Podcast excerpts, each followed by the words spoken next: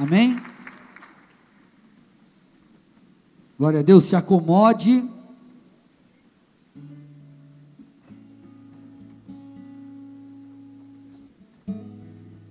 Se acomode, vamos orar, amém? Pelo momento da palavra. Amém? Para a gente dar início aqui. Não se permita ser roubado, tá, gente? Presta atenção, conecta aí o teu coração, conecta a tua mente. Não deixa nada passar porque talvez aquilo que você deixar passar é o que o Senhor iria usar para transformar a tua vida, amém? Então vamos orar, Pai, nós nos colocamos diante de Ti agora, pedindo ao Teu Espírito que ministre o nosso coração de uma maneira clara, de uma maneira específica. O Senhor sabe a condição de cada pessoa que entrou aqui, o Senhor sabe o que elas precisam ouvir. Então eu te peço, fala, Senhor, individualmente. Eu reconheço, Pai, que sou limitado. Eu preciso da tua unção, preciso da tua graça. Então eu te peço, me usa nessa noite, eu repreendo todo agir de Satanás nessa casa, contra as nossas vidas. Eu te peço que o teu espírito possa, Pai, fluir e que os teus anjos estejam aqui cooperando para que seja estabelecida a tua vontade, em nome de Jesus. Amém. E amém. Dê uma salva de palmas ao nosso Deus, aleluia. Amém. Amado, há quase dois meses nós iniciamos a série Sinais e hoje eu quero trazer a décima ministração, a décima e última ministração dessa série. Então, hoje, com o culto de hoje, a gente encerra essa série Sinais, que qual que é o intuito? O intuito é tratar sobre marcas que nós precisamos, sinais, frutos que nós precisamos dar ou manifestar enquanto cristãos. Então as pessoas lá fora precisam olhar para você, as pessoas precisam olhar para você e falar, cara, essa marca, cada uma, das marcas que nós falamos aqui, isso faz parte da vida dessa pessoa. Então é isso que nós precisamos viver, dessa maneira que nós precisamos viver. E hoje eu quero falar sobre uma marca que eu e você precisamos ter. Quero falar sobre o conhecimento de Deus. Amém? Olha a pessoa do seu lado e fala: hoje você vai aprender sobre o conhecimento de Deus. Agora, gente, por que, que conhecer a Deus é uma marca do cristão? Porque não faz sentido é, nós sermos cristãos, falarmos que somos cristãos, servirmos a Jesus Cristo, se nós não o conhecemos, sim ou não? Cara, eu, eu sou cristão, mas não conheço Jesus, não conheço a palavra. Então a ideia dessa mensagem hoje é te ajudar nisso, é te ajudar no crescimento do conhecimento de Deus, e para isso eu peço que você abra sua Bíblia comigo na carta do apóstolo Paulo aos Efésios, 5, ou melhor, Efésios 1, 15 até o 23. Efésios 1, 5. Ô Jesus amado. 15, Efésios 1, do 15 ao 23. Aleluia. Intercessão, já pegou aí, né? Manda fogo, aleluia. Efésios 1, 15 ao 23. Abaixa o retorno para mim um pouquinho, o, o violão do retorno, por favor. Amém? Diz assim o texto. Desde que eu soube de sua fé no Senhor Jesus e de seu amor pelo povo santo em toda parte, não deixe de agradecer a Deus por vocês. Em minhas orações, peço que Deus, o Pai glorioso de nosso Senhor Jesus Cristo, lhes dê sabedoria espiritual, aí olha o que diz agora, gente, e entendimento para que cresçam no conhecimento dele. Oro para que o seu coração seja iluminado, a fim de que compreendam a esperança concedida àqueles que ele chamou e a rica e gloriosa herança que ele deu a seu povo santo. Também oro para que entendam a grandeza insuperável do poder de Deus para conosco os que cremos. É o mesmo poder grandioso que ressuscitou Cristo dos mortos e o fez sentar-se no lugar de honra direita de Deus nos domínios celestiais. Agora ele está muito acima de qualquer governante, autoridade, poder, líder ou qualquer outro nome, não apenas neste mundo, mas também no futuro. Deus submeteu todas as coisas à autoridade de Cristo e o fez cabeça de tudo para o bem da igreja. E a igreja é seu corpo, ela é preenchida e completada por Cristo, que enche consigo mesmo todas as coisas em toda parte. Até aí. Então vamos lá, gente. É, o que fica claro nesse texto? Nesse texto fica claro a intenção de Paulo incentivar ali os leitores dessa carta a buscarem o conhecimento de Deus.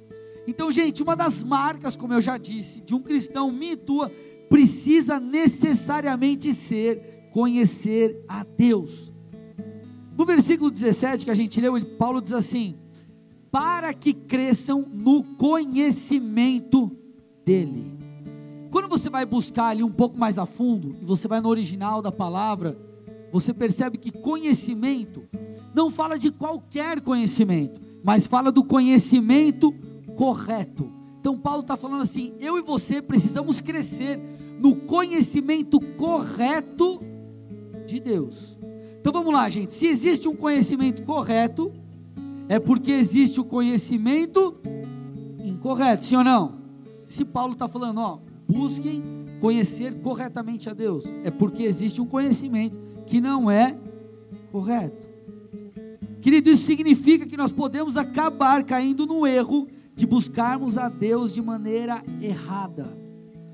Agora, qual que é o resultado de buscar a Deus da maneira errada? O resultado, querido, é um ou outro, e nenhum deles é bom. Ou o teu conhecimento de Deus vai ser um conhecimento muito superficial, e um conhecimento superficial vai produzir pouca mudança em você, ou o teu conhecimento, ou melhor, esse, esse resultado pode ser até a falta de conhecimento de Deus. Então, se você busca Deus da maneira errada, você ou conhece superficialmente, tua vida não vai mudar quase nada, ou você vai conhecer, cara, nada de Deus. E isso óbvio que não vai te levar a mudança nenhuma. Agora, qual que é esse conhecimento correto que Paulo está falando? Paulo está falando, ei, busquem o conhecimento correto de Deus. Que conhecimento correto é esse? Quando você para para avaliar a palavra e você vai lá nos, tempos bíblicos, o conhecimento, ele não se baseava necessariamente em informações sobre algo ou sobre alguém. Mas esse conhecimento, ele era baseado em relacionamento. Então, nos tempos bíblicos, eu vou repetir, o conhecimento, esse conhecimento correto, não era baseado em informação, mas era baseado em relacionamento pessoal. Agora, isso não significa que você ter informações sobre Deus não seja algo valioso. Amém? Vocês vão entender onde eu vou chegar, amém, gente? Só conecta aí, presta atenção, amém? Então, o que Paulo estava falando aqui é o seguinte: vocês precisam conhecer a Deus por relacionamento, e não só porque você sabe coisas sobre Deus. Então, não basta saber sobre Deus, nós precisamos nos relacionar com Ele para então conhecê-lo. Então olhe para o irmão do seu lado e fala assim: não basta saber coisas sobre Deus, você precisa se relacionar com Ele. Então hoje eu quero falar sobre duas coisas aqui: sobre conhecer a Deus, e se conhecer a Deus fala de um relacionamento, e sobre saber coisas sobre Deus, amém? Saber coisas sobre Deus e conhecer a Deus, e aqui você vai entender onde talvez está ali a falta onde você precisa melhorar, onde você precisa crescer, porque uma coisa completa a outra. Nós precisamos saber coisas sobre Deus, mas nós precisamos também conhecer a Deus. Conhecer só Deus de relacionamento com Ele não é o todo, mas também só saber coisas sobre Deus não é o todo. Então você precisa juntar as duas coisas para você ser um crente do fogo cheio de Deus, aleluia, amém, gente? Eu estou me fazendo entender? Amém? Então vamos lá. Primeira coisa, conhecer a Deus. Gente, é, existem pessoas que sabem muito sobre a palavra. Existem pessoas que entendem ali o plano de salvação. Tem gente que sabe N histórias do Antigo Testamento, mais um tanto lá do Novo Testamento. O camarada sabe sobre Deus, mas ele não conhece, ele necessariamente não conhece a Deus existe uma grande diferença entre essas duas coisas. Amado, eu posso saber sobre alguém, mesmo não conhecendo essa pessoa. Eu posso saber sobre alguém, mesmo não conhecendo nada sobre essa pessoa. Vocês estão aqui comigo, gente? Sim ou não? Vou usar ali o Diego, pastor de Bocaiva do Sul, como exemplo. Eu posso saber que o nome dele é Carlos Diego Correia. Faltou alguma coisa? Não? Carlos Diego Correia. Eu posso saber que ele tem uma filha linda chamada Maria. Eu posso saber que ele tem os seus 23 anos. É isso aí? Mesmo assim, não conhecê-lo. Vocês estão comigo? Eu posso saber o nome dele, eu posso saber que ele tem uma filha, eu posso saber o que ele trabalha, mesmo assim não conhecê-lo. Vocês estão aqui, gente? Da mesma forma é com Deus. Existem pessoas que sabem sobre Deus. Quantos livros tem a Bíblia? Eu sabe tudo, tudo, tudo, tudo, tudo, mas não conhecem de fato a Jesus Cristo. E qual é o apoio dessa pessoa? Qual é o fundamento da vida dela? O fundamento dela é eu sei sobre Jesus. O cara acha que isso é suficiente, mas não. Paulo está falando o que aqui, gente? Que nós precisamos ter o conhecimento correto. Agora, tem gente que conhece, que sabe sobre Deus, ou melhor, é, existem pessoas que conhecem a Deus, mas sabem pouco sobre Ele. Então, estou falando sobre dois tipos de pessoa: aquele camarada que conhece a Deus, eu conheço Jesus, eu ando com Ele, eu tenho intimidade com Ele, Ele é meu Deus, eu sinto a Sua presença, mas o cara não necessariamente sabe coisas de Deus. Agora, existem outros que o cara sabe muito sobre Deus, mas ele não conhece Jesus Cristo. Vocês estão aqui, gente? Estão aqui comigo ou não? Tem gente que conhece Deus, conhece Deus. Eu ando com Jesus, eu venho aqui no louvor, eu choro, eu clamo, eu sinto a presença dele, eu adoro, eu tive experiências. Se alguém falar para mim que Deus não existe, isso é mentira, porque eu o conheço. Mas o camarada, em contrapartida, tem muita pouca informação sobre ele. Então vamos lá, eu posso ser amigo do Diego, ele pode frequentar a minha casa, ele pode trocar ideia comigo, mas eu posso não ter muita informação sobre ele. Lá na tua faculdade, na tua escola, no teu trabalho, você anda perto de um monte de gente. Você conversa sobre futebol, sobre política, sobre ah, hoje está chovendo, não está chovendo, está calor, está frio. Você troca ideia com a pessoa, você convive com a pessoa, você interage, mas você tem muita pouca informação sobre ela.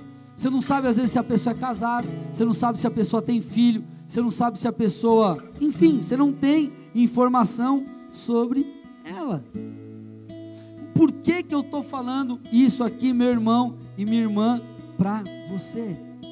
Nós precisamos, querido, ter o equilíbrio na nossa vida com Deus. Tem um monte de gente que o cara só chapa na presença de Deus, mas o cara não sabe nada da palavra outros sabem tudo da palavra, mas a sua intimidade com Deus ela é muito superficial.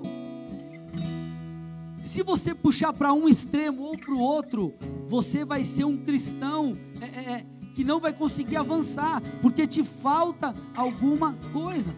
Então, por exemplo, aquele camarada que conhece muito Jesus no sentido de, de eu sinto a presença dele, eu falo com Jesus todo dia, eu sinto aquele amor por Jesus, minha paixão é Cristo, meu coração chora por ele. Ó oh, Jesus, eu te amo. Eu falo com você todo dia, mas o cara não conhece nada da palavra, ou conhece muito pouco, ele vai ser uma presa fácil nas mãos de Satanás. Ele vai ser uma pessoa facilmente enganada. Vou te dar um exemplo. Você vai na igreja, tem muita intimidade com Deus, mas você começa a passar por um tempo de tentação. Começa a passar por um tempo de tentação. Talvez teu casamento está meio cambaleando. Aí lá no teu trabalho, uma menina olha para você e fala: Ei, gatinha, tudo bem? Bom dia. E aí ela começa a jogar um chavequinho em você. Ou você, irmã, começa a receber uma chavecada lá do bombadinho do trabalho, né? Aí você começa a falar assim: Meu Deus do céu, não vou aguentar eu não vou aguentar, eu não vou aguentar. Meu Deus, não dá. A carne é fraca, a carne é fraca, a carne é fraca. O cara fica falando, a carne é fraca, carne é fraca, carne é fraca, carne é fraca. Ele vai acreditar que a carne é fraca. E aí o que vai acontecer? A pessoa vai ceder. Mas olha o que a palavra de Deus diz, 1 Coríntios 10, 13. As tentações em sua vida não são diferentes daquelas que outros enfrentaram Deus é fiel, Ele não permitirá tentações maiores do que vocês podem suportar. Quando forem tentados, Ele mostrará uma saída para que consigam resistir. Sabe o que esse texto está falando? Ei, essa sua crença aí de que você não vai conseguir resistir, que a carne é fraca, é uma crença mentirosa então, esse texto mostra, por exemplo, que Deus não permitirá que eu e você passemos por tentações que não podemos suportar. O texto também fala que Deus providenciará uma saída para nós. Então o que isso aqui está falando? Ei, é possível resistir à tentação. Agora, o camarada que não tem conhecimento da palavra, ele pode ser gamado por Jesus, apaixonado por Jesus, conhece muito Jesus, orar, buscar, conhece muito, teve experiência, mas porque ele não conhece os fundamentos da palavra, ele vai cair, porque Satanás vai soprar uma mentira, então ele vai acreditar naquilo. Quando Jesus foi tentado no deserto, você percebe que Satanás usou a palavra para tentá-lo. E se Jesus não tivesse o conhecimento da palavra, talvez você fale, oh, pastor, Jesus tem o conhecimento da palavra, ele é a palavra, ele veio como homem, amém? Então Jesus precisava ter o conhecimento da palavra, para quê? Para que ele pudesse resistir. Então, amado, não adianta você ser um crente que chapa na presença de Deus, conhece muito a Jesus e não tem conhecimento da palavra. Mas também não adianta você ser um cristão que conhece todas as coisas e você não conhece de fato Jesus, de com ele andar, de ter experiências com ele. Senão você vai ser sempre um espectador. Você nunca vai ser alguém, um protagonista da vida cristã.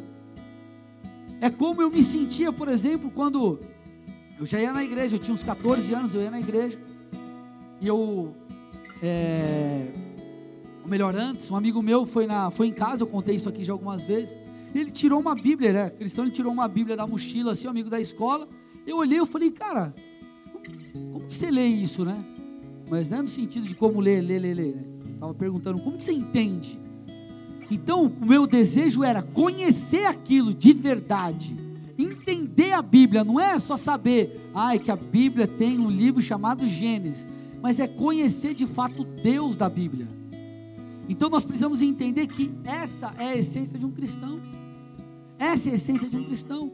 E essa noite é a noite que você vai precisar identificar como que está a balança aí da sua vida com Deus.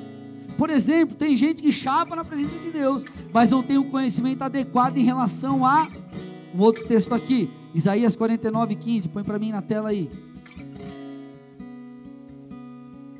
Olha o que diz o texto.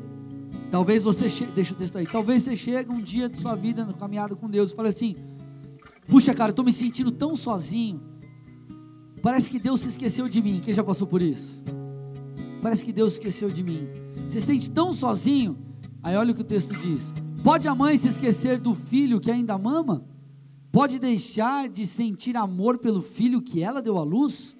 Mesmo que isso fosse possível, eu não me esqueceria de vocês. Então, quando Satanás vier soprando no teu ouvido, olha lá, Deus se esqueceu de você. Olha o perrengue que você está passando no teu casamento.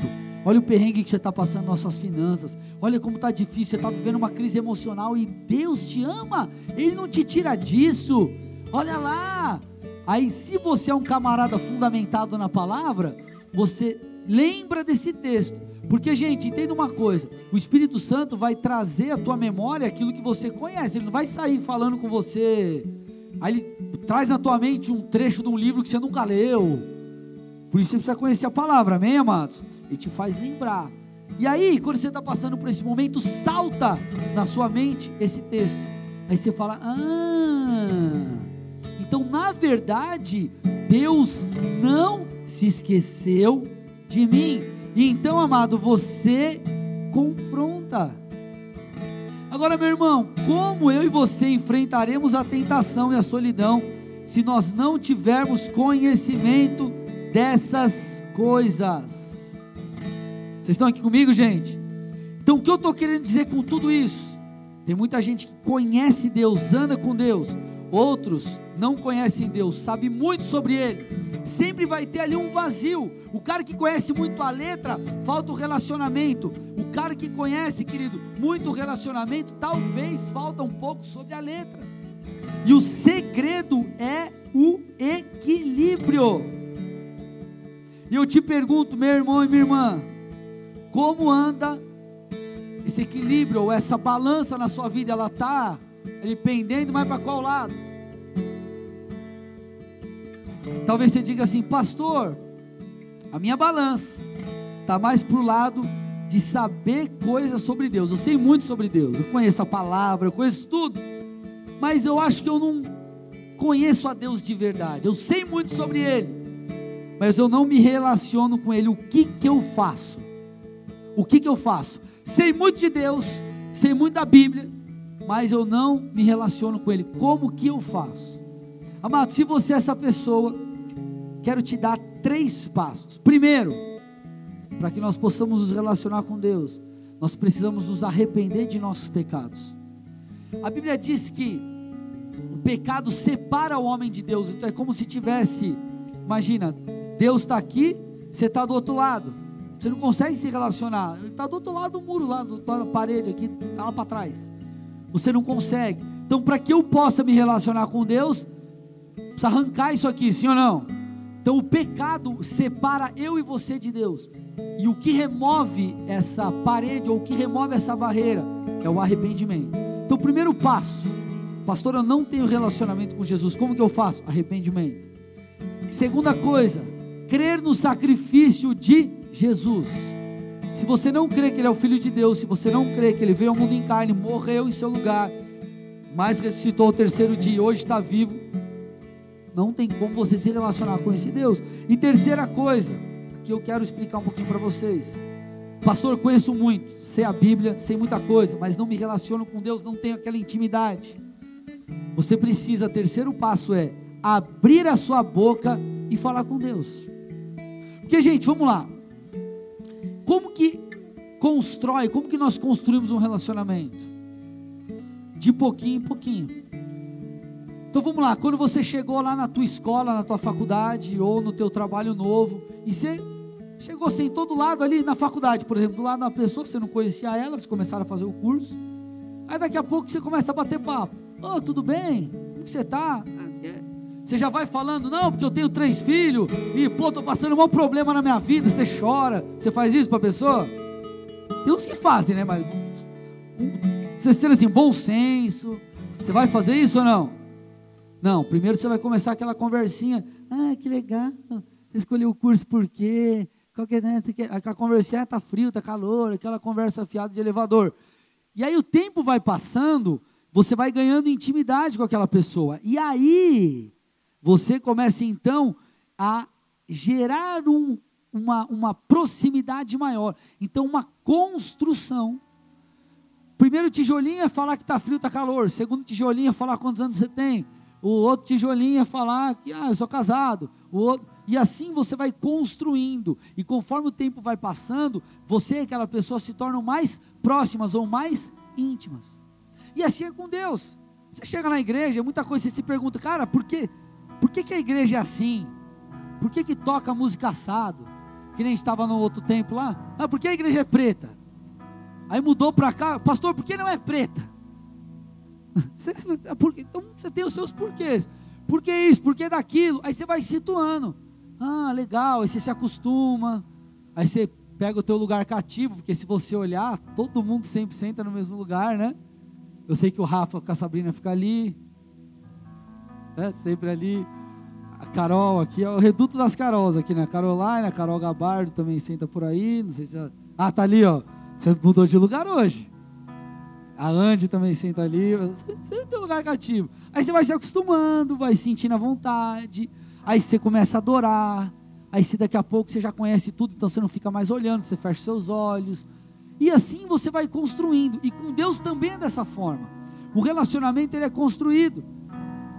Aí você chega e você fala, ah, antes você só cantava, daqui a pouco você fala, cara, eu vou tentar falar com Deus. Aí você, puxa Jesus, meu dia foi difícil, me ajuda nisso, me ajuda naquilo. E aí, querido, você vai estreitando os laços ali. E então você começa a se relacionar com Deus de uma forma mais íntima. Então, querido, se você conhece muito a letra e não se relaciona com Deus, isso aqui, querido, é, é fruto de você abrir a sua boca e colocar, subir degrau por degrau, tijolinho por tijolinho. Amém? E assim a coisa vai acontecendo. A, a, a, o relacionamento ele vai sendo construído naturalmente, dia após dia. Ninguém tem intimidade com alguém se você fala com a pessoa uma vez e fala daqui um mês. Você fala com a pessoa hoje, daqui a pouco você fala daqui dois meses, três meses. Não tem como você construir uma intimidade. E assim também é com Deus. Se você quer construir uma intimidade com Ele, você precisa necessariamente ser constante. Então é o dia a dia onde você vai abrindo seu coração, falando as suas necessidades, expondo os seus desejos. Aí Deus vai trocando ideia com você. Daqui a pouco você começa a identificar a voz de Deus. Pastor, como é a voz de Deus? Cara, fala com Ele que você vai reconhecer quando Ele falar contigo. Se tua mulher te liga lá, como que você sabe que é ela do outro lado da linha? Ah, pastor, porque o toque é diferente. Tem uns caras que tem o toque diferente da mulher, né? O toque do terror, né? Ah, terror. Oh, Jesus, me ligou. Deixa eu atender aqui. Mas você ligou, tocou o telefone, sua esposa atende, você já sabe. Por quê? Você conhece a voz. E assim é com Deus. À medida que você vai andando com Ele, você, você vai conhecendo. Agora talvez você diga assim: beleza, pastor, eu conheço a voz de Deus. Eu já falei com Deus, Ele já falou comigo, eu sei qual é que é. Eu conheço Ele de relacionamento. Agora, me falta ali o conhecimento da palavra. Me falta a letra, me falta o outro lado, me falta saber mais sobre Deus. O que eu preciso fazer? Minha balança está assim. Eu preciso equilibrar. Preciso fazer aqui um pouquinho mais para. Eu preciso saber um pouco mais sobre Deus. O que, que eu faço? Abra comigo Oséias 6, versículo 3. Oséias 6, versículo 3. Eu estou me fazendo entender, gente? Amém?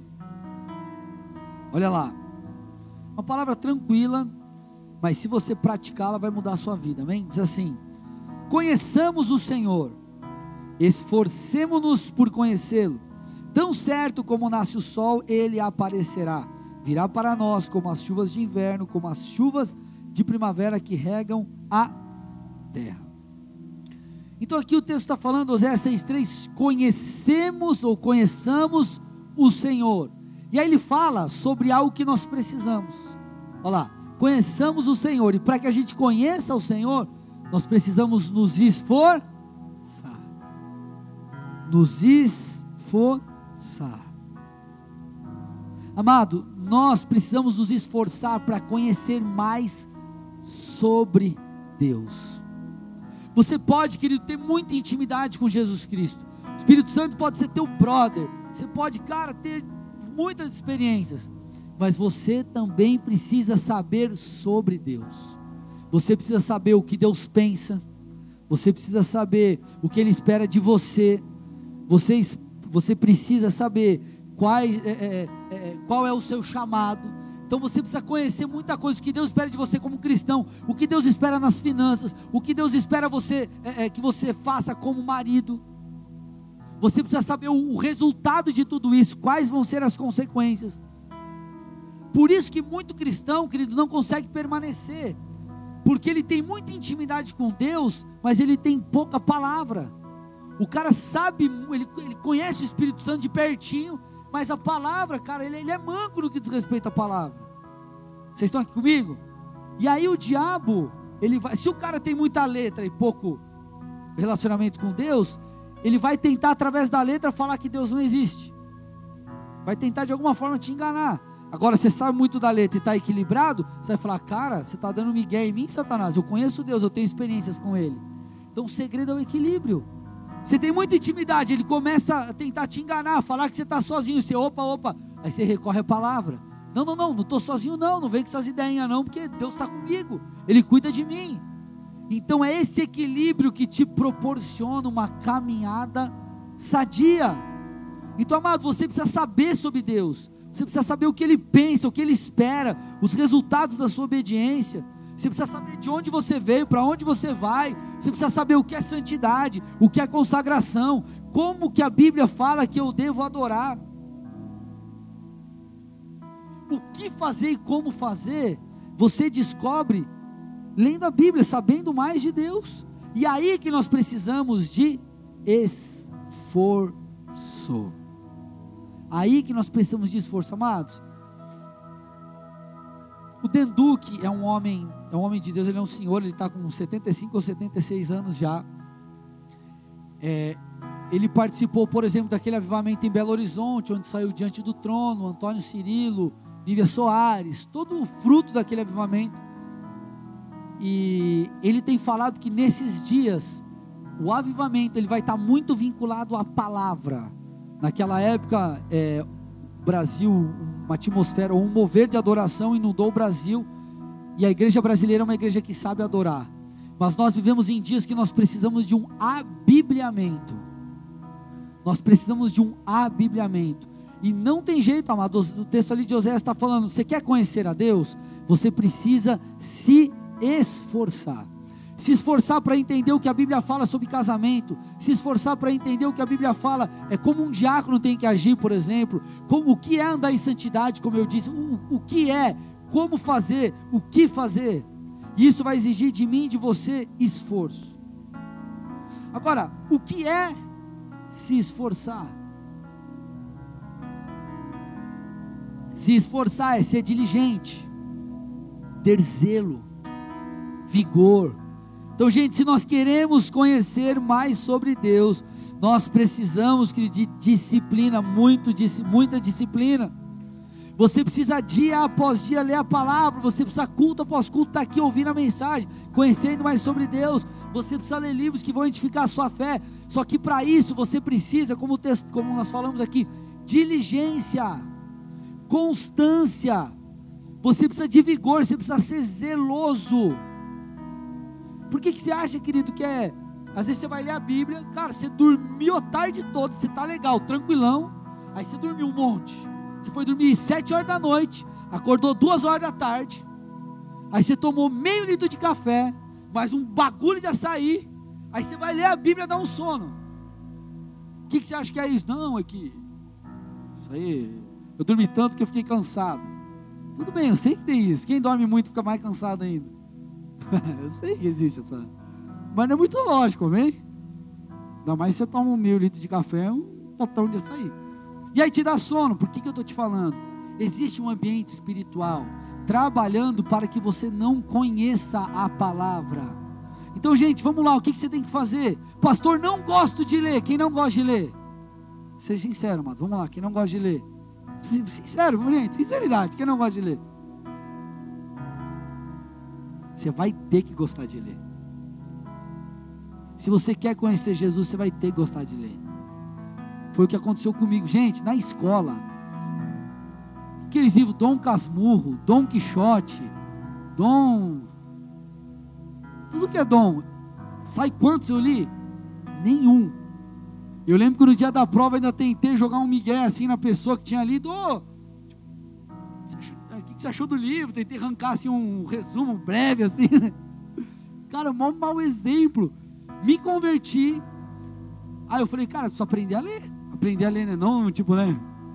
Sabia ler já, né? Aprender a gostar de ler. E aí eu falei, cara, mergulhei, comecei aí, amado. Mudou a minha vida. Eu sou fascinado por leitura. Eu acho que uma das coisas que eu mais invisto é livro. Eu tenho, sei lá quantas Bíblias em casa de estudo eu invisto nisso. Por quê? Porque eu quero conhecer a Deus. Então, se você não gosta de ler, sinto lhe dizer, você vai ter que aprender a gostar de ler. Porque conhecer a Deus, conhecer sobre Deus, vai exigir de você esforço.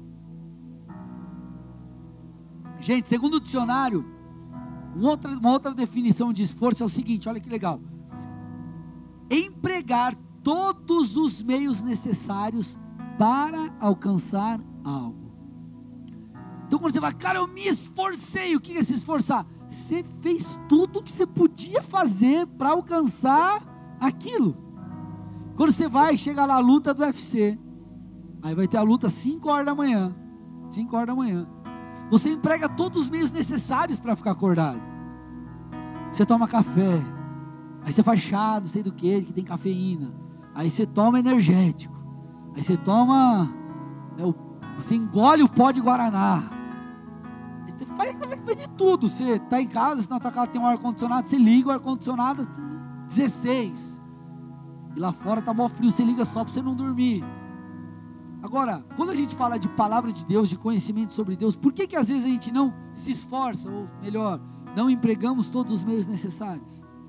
Por que que quando a gente, por exemplo, faz um curso mergulhando na palavra ou alguma coisa, tem muita gente que não vem? Amado, você vai ser um crente manco. Uh, eu chapo na presença de Deus. Oh, glória, aleluia. Aí, aí você roda e gira. E, uh.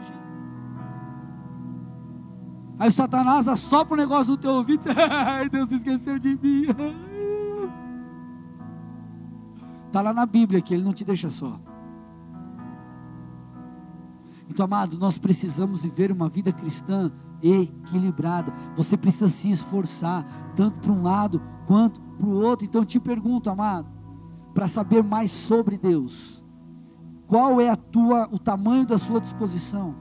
Qual é o teu nível de investimento, de tempo, de recursos financeiros, de esforço? Cria uma rotina. Às vezes eu chego aqui na igreja, e cara, eu estou cansado, mas eu falo, não, cara, eu foco, como é, eu leio, busco a Deus. Eu divido, querido, eu divido meu dia em minutos. Cara, de tal, vamos supor, cheguei, sei lá, é das nove às nove e meia eu vou ler esse livro, das nove e meia às dez eu vou ler esse livro. Aí depois eu vou orar até dez e quarenta e cinco. Aí de... você tem que dividir o seu dia. E se você faz isso, sabe o que isso mostra? Que você é comprometido com Deus. Não estou falando que você tem que dividir como eu divido qualquer coisa assim, mas eu estou falando que o teu nível de investimento, de tempo, de recursos, de tudo, mostra o teu compromisso com Deus. Se você, por exemplo, é uma pessoa que mal vem no culto, eu consigo perceber o teu nível de compromisso com Deus. Não estou falando de amar a Deus, de gostar de Deus, de ser um cristão. Não estou falando, estou falando do teu compromisso com Deus. Quanto você está disposto, por exemplo, a, a gastar para comprar uma Bíblia, para comprar um livro que vai edificar a tua fé? Não, pastor, mas eu não tenho dinheiro. Tá, mas o cara joga futebol, o cara vai no McDonald's, e o cara vai na. Aí o cara não consegue gastar 20 reais para comprar um livro, por exemplo. Meu livro, que, cara, eu suei para escrever, disponibilizei na internet de graça.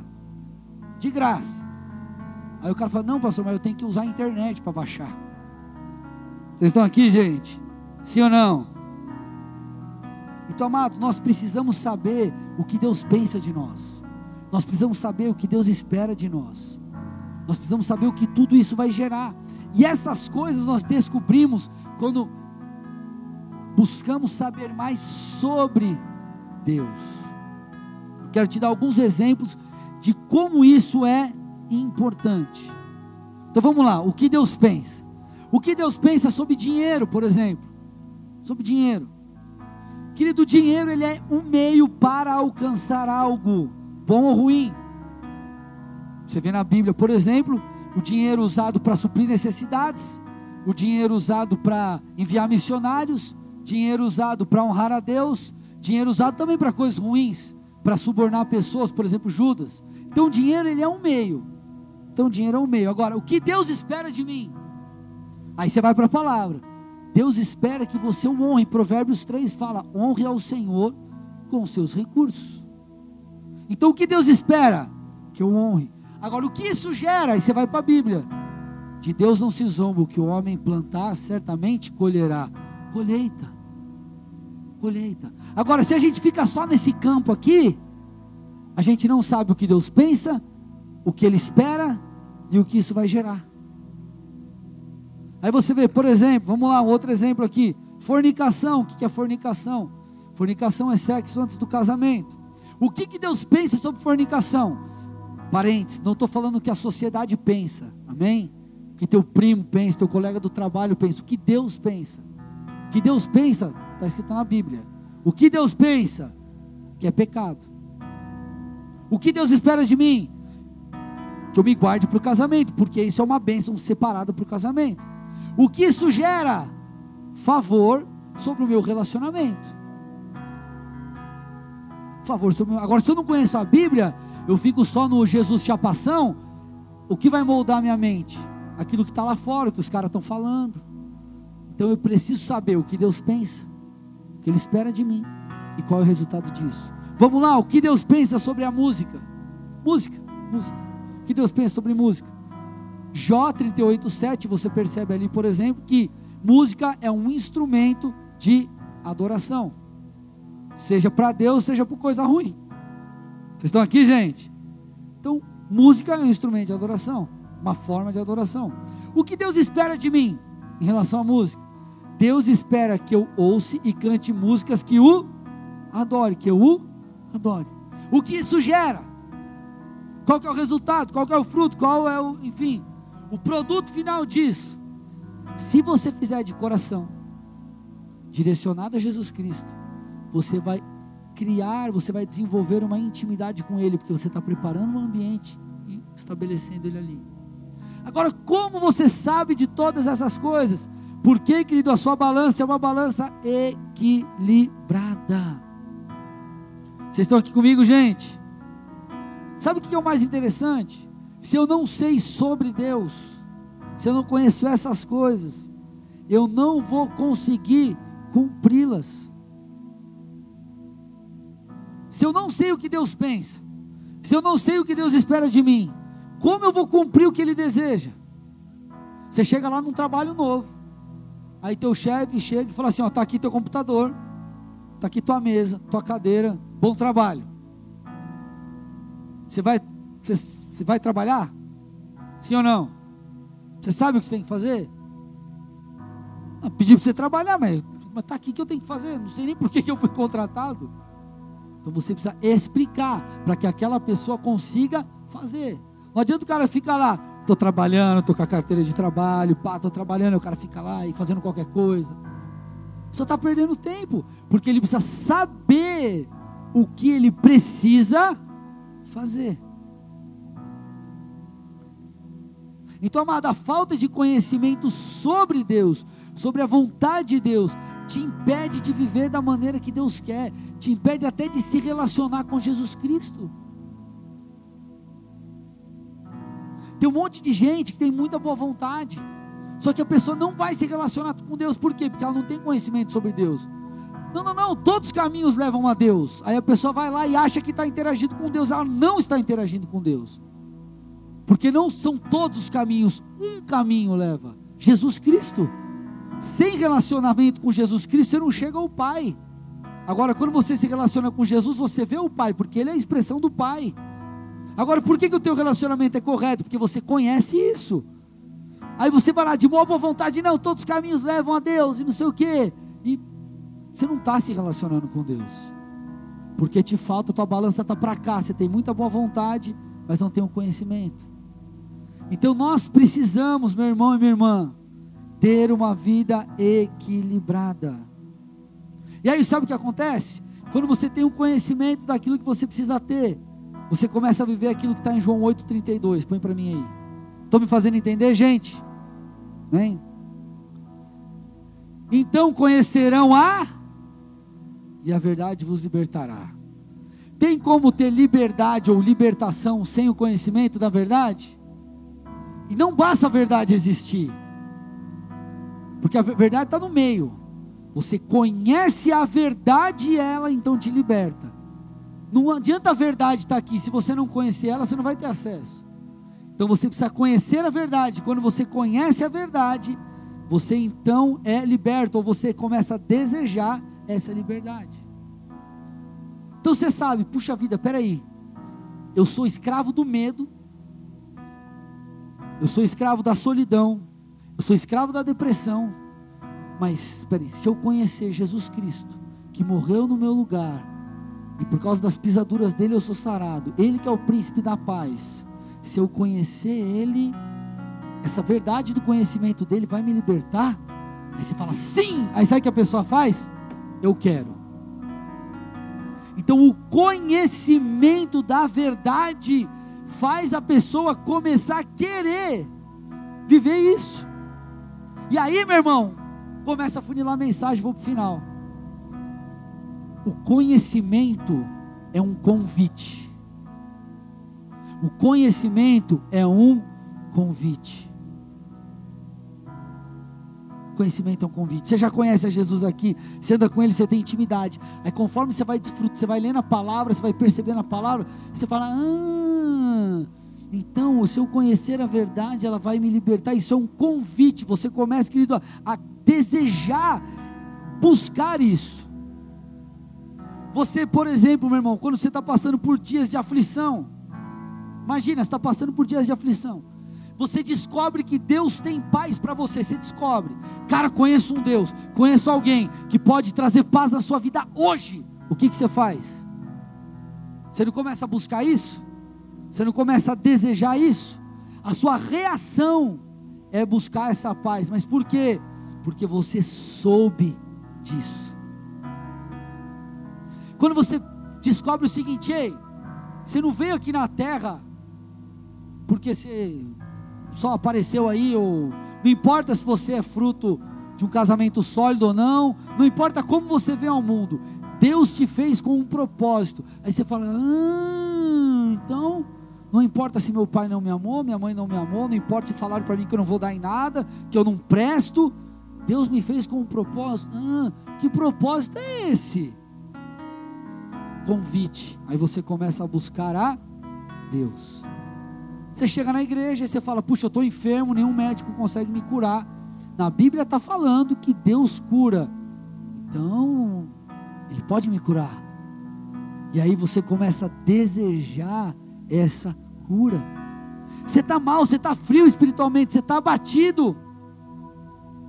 E aí na Bíblia está falando que Deus tem renovo para você. Você fala: Ah, eu vou buscar nele esse renovo. Aí sabe o que você faz? A tua reação é clamar. A tua reação é clamar. Agora, sem conhecimento, você não tem diretriz. Sem conhecimento da palavra, você não sabe para onde você vai. Agora, conhecimento da palavra, sem relacionamento com Jesus, isso aqui vai ser alemão para você, japonês, é, você não vai entender nada. Não vai produzir vida. Vai se tornar apenas regra.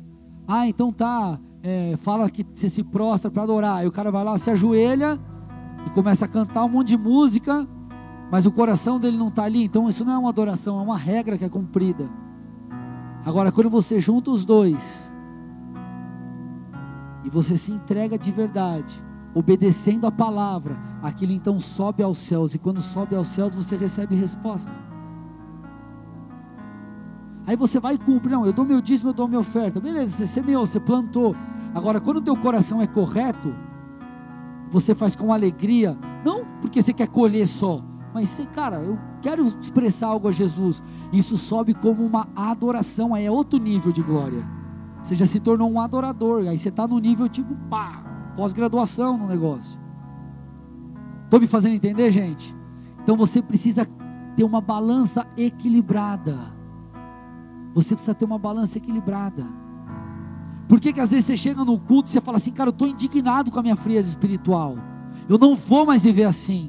Por que, que você vê uma luz no fim do túnel, uma esperança? Porque você conhece a Bíblia, você sabe que tem renovo. E aí o que, que você faz? Você junta o renovo daqui a, a a, a, a, promessa de renovo e você conhece Jesus, você vai para o joelho. Então, Jesus, seguinte, eu te conheço, o Senhor é um Deus vivo, a tua palavra me promete que há renovo, então eu me prostro diante do Senhor. Eu te peço, me renova, Espírito Santo, nessa noite, me renova nesse dia. Eu não aceito mais essa apostasia, eu não aceito mais a freira espiritual. E aí você recebe resposta do alto. Agora, não dá, tem que ter a junção das duas coisas. Porque quando você anda em intimidade com Deus e você conhece a palavra, a palavra se torna um convite, não letra. Não é letra, a regra, regra, regra, regra, regra. Você fala, não, não, não. Eu me relaciono com Jesus. E ali está falando sobre ofertar, ou está falando sobre se santificar. Eu vou usar aquilo, a minha obediência, como uma expressão de adoração a Deus. Aí você fala, Deus, eu não vou fornicar, porque eu te amo. Eu vou semear porque eu quero te adorar. Eu não vou mentir porque isso fere as outras pessoas e fere os seus princípios. Eu vou usar isso como uma adoração. Aí você, mesmo passando por dias difíceis, e faz um sacrifício a Jesus, se santificando, se, é, se mantendo é, íntegro na presença de Deus, mesmo sendo muito difícil, Deus vai receber aquilo, querido, como um sacrifício de adoração. E aí, meu irmão, você entra num, num lugar em Deus onde a palavra começa a te atrair. ela começa a brilhar diante dos seus olhos. Você fala, cara, é isso. Aí você lê o livro de Atos. Aí fala que a sombra de Pedro curava. Aí aquelas coisas você fala, meu Deus, por que não comigo? Porque você conhece a Jesus. E você agora viu que a palavra tem para você. Quando essas duas coisas juntam, meu irmão, tudo muda. Agora não basta você conhecer a Deus e não saber sobre Deus, mas também não é suficiente você saber sobre Deus, mas não conhecer a Deus. Precisa ter o equilíbrio, porque o equilíbrio vai fazer com que você ande de glória em glória, ou seja, você ande de convite em convite. Porque talvez que você chegou num culto hoje e é o culto onde o Espírito Santo está te convidando para ser renovado. Você entrou frio, ou talvez, querido, para ser liberto dos seus vícios, ou talvez para ser curado da sua enfermidade. Mas por que você entendeu isso? Porque há um equilíbrio, você conhece a Deus por meio do relacionamento com o Espírito Santo, e você também conhece a palavra. Eu sei que tem gente que é mais, o cara pende mais para um lado, o cara gosta muito de ler, eu gosto muito de estudar, mas eu também gosto de orar. Então tem que ter equilíbrio. Se você gosta muito de ler, você vai ter que criar um hábito de, de orar, de adorar. Agora, se você gosta mais daqui do que de lá, você vai ter, querido, que aprender a gostar de ler. Você vai ter que dar um jeito. Você tem que dar teus pulos, senão você não vai conhecer a Jesus. Você vai ser uma presa fácil. A sua vida vai ser uma vida inconstante, uma vida instável.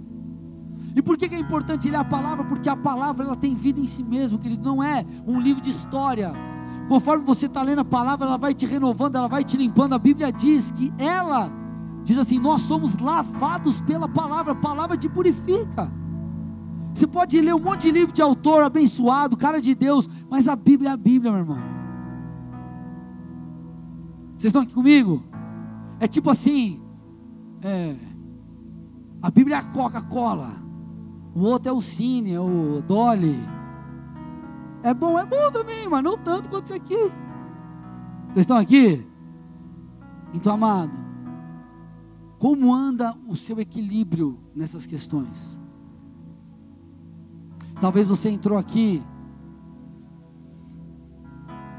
dizendo, pastor, eu, eu me relaciono muito com Deus, mas o teu lado aqui de estudar a palavra, de saber sobre Deus está meio fraco. Ou talvez você sabe muito sobre Deus, mas cara, você já virou uma geladeira espiritual. Você não se relaciona mais com Ele, você só lê, lê, lê, lê, lê, lê, lê conhecimento, conhecimento, conhecimento, conhecimento, mas não há vida naquilo que você lê. Ou talvez você entrou aqui, meu irmão, com as duas coisas destruídas, pastor, nem no culto eu venho mais. Eu quero que você entenda, querido, que Deus tem vida para você. E sabe o que é o mais incrível? Quando você vive em equilíbrio, você entra num mar de plenitude. E aí é a sacada da vida cristã. Você acha que todo mundo está aqui assistindo um culto? Eu larguei, larguei minha carreira, larguei um monte, um monte de coisa, abri mão para ser pastor, porque tipo, ah, tipo legal. Porque querido, há uma honra nisso, há um privilégio nisso, não há coisa melhor. Aí você olha para a história do teu amigo e fala: Meu, meu amigo, cara, o cara usava droga, o cara era do rolê, o cara, meu.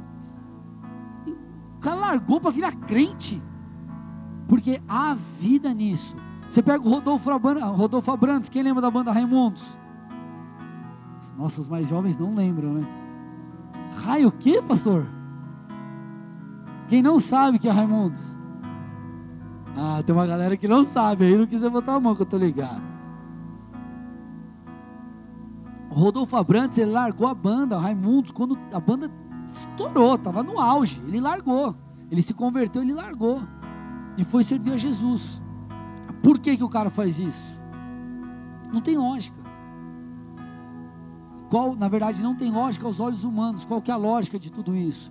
A plenitude, o prazer, o privilégio. E talvez é isso que você ainda não encontrou. Talvez, querido, você já vem em tanto culto, tua mãe é crente, tua avó é crente, teu avô é crente, teu tio é crente, teu bisavô é pastor, e você sabe um monte de coisa, mas você ainda não recebeu aquele toque do Espírito Santo.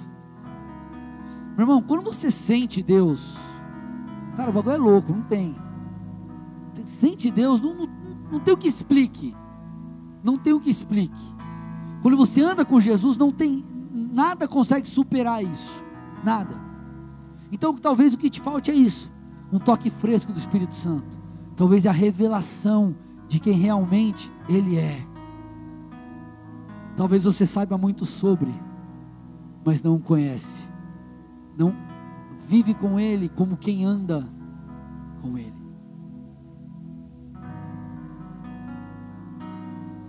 Você vê no livro de Atos a primeira vez que chamam os seguidores de Cristo, de Jesus Cristo, de cristãos.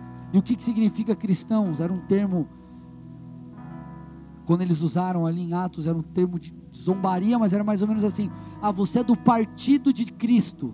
Ou seja, você é dessa galera que anda com esse cara aí. Por quê? Porque se parece com ele. Porque se parece com ele. Agora, por que se parece com Jesus? Porque andavam com ele. E talvez você não tenha um traço de cristianismo na tua vida, porque você não anda de fato com Jesus. E é isso que eu quero que você entenda nessa noite. Que esse processo de transformação da sua vida não é uma imposição de pastor, uma imposição de pai, de mãe ou de qualquer outra coisa, mas é algo natural que acontece quando você conhece a Jesus, porque você experimenta a presença dele e aí você descobre, cara, eu preciso saber mais desse Deus. Eu preciso saber o que ele pensa, como eu tenho que agir, qual é o resultado disso. Então eu vou para a palavra. Aí quando você vai para a palavra, você começa a conhecer, e aquilo é um convite. Aí você começa a perceber, cara, peraí, eu achava que a minha vontade ela era boa, mas não, não, não. A Bíblia fala que a vontade de Deus é boa, perfeita e agradável. Legal, então vou abrir mão da minha vontade. Aí você fala, não, cara, quando eu. A vida é eu fazer o que eu quero. A Bíblia diz, não, quando você perde, quando você renuncia que você ganha. Ah, então eu vou renunciar aquilo que está errado. E aí, meu irmão, tua vida é transformada naturalmente. Porque o Espírito Santo começa a fazer algo em você. Porque você o conhece e você também, querido, é, sabe sobre Deus. Então, amado, nós precisamos caminhar com essas duas bases, com esses dois fundamentos. Porque essas duas coisas, querido, é, é, fazem parte da plataforma que a gente prepara para que eu e você sejamos construídos. A Bíblia fala que nós somos casa de Deus ou nós somos edifícios, a Bíblia diz. Então esse edifício, ele só vai ser construído com base nessas duas coisas: relacionamento e conhecimento da palavra. Então eu te pergunto nessa noite, meu irmão e minha irmã, para que lado da balança você precisa gastar um pouquinho mais de tempo para ter esse equilíbrio? Será que te falta oração, relacionamento? Será que te falta, cara, fechar a porta do teu quarto e falar com Deus, Deus, tá assim, tá assado, tá difícil, restaurar aquilo que foi perdido? Ou será, meu irmão, que te falta se esforçar um pouquinho mais? Pastor, eu não gosto de ler, mas porque eu quero conhecer Jesus, eu vou ler. Eu vou sentar no meu quarto, vou procurar uma tradução da Bíblia que, que eu goste de ler. Eu vou sentar, eu vou ler. Eu vou pegar livro que edifique a minha vida. Eu vou ler, eu vou conhecer mais sobre Jesus. E quando você caminhar dessa forma, você será transformado de glória em glória. Você começará a receber convites do Espírito Santo. E então sua vida vai ser completamente transformada. E assim essa plataforma vai estar preparada para que esse edifício cresça para a honra e glória do Senhor Jesus. Amém? Feche seus olhos e cubra sua cabeça.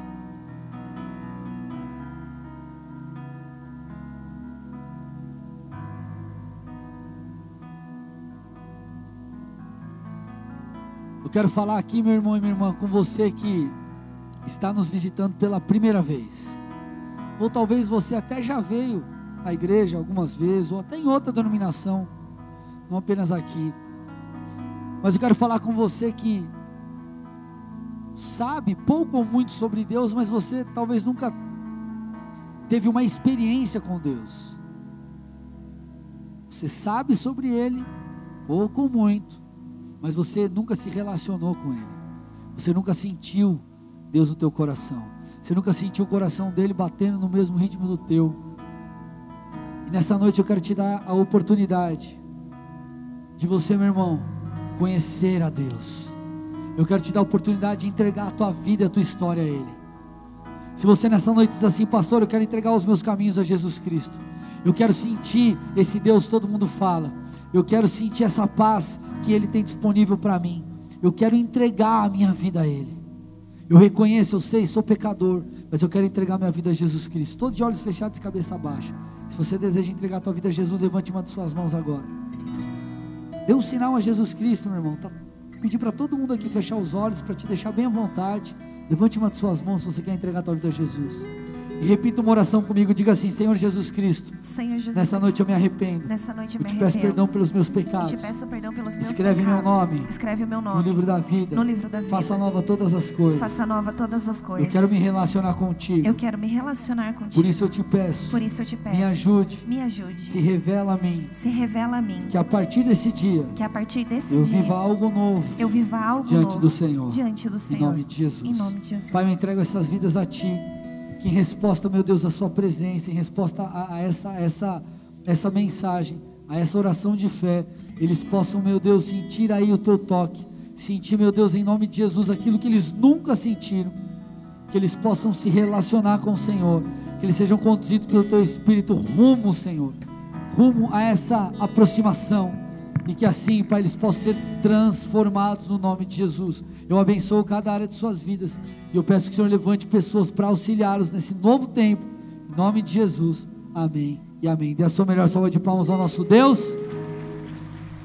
Amado, se você fez essa oração, eu quero te fazer um pedido no final do culto. Essa galera aqui, ó, vai estar lá no Boas-Vindas, saída da igreja.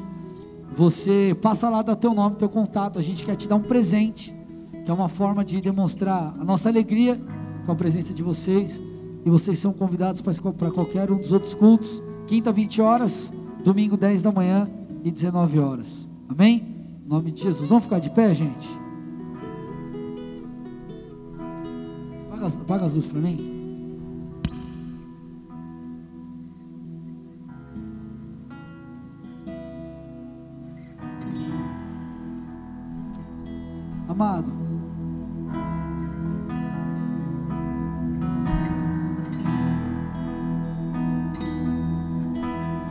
Conhecer sobre Deus,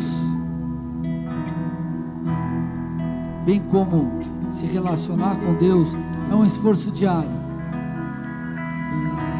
Você precisa dia após dia escolher isso.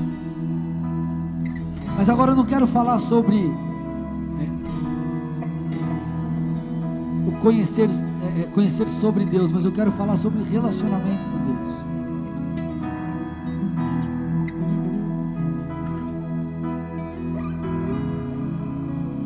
quero te dar a oportunidade aqui, querido, de você adorar, de você falar com o Senhor e de você realmente, verdadeiramente senti-lo. Uma das coisas que o Espírito Santo tem falado ao meu coração de um tempo para cá, talvez de um ano ou um pouquinho mais para cá, é sobre a realidade do reino de Deus, sobre a realidade de quem Deus é. Amado, você precisa entender o seguinte: a Bíblia diz que onde dois ou mais estiverem reunidos no nome dele, ali ele está. Então aqui nós temos muito mais do que duas pessoas, e não é duas pessoas jogando ping-pong. Nós estamos aqui reunidos em nome do Senhor, estamos aqui reunidos para ouvi-lo, para é, é, é, receber dele, para interagir com ele. Então ele está aqui.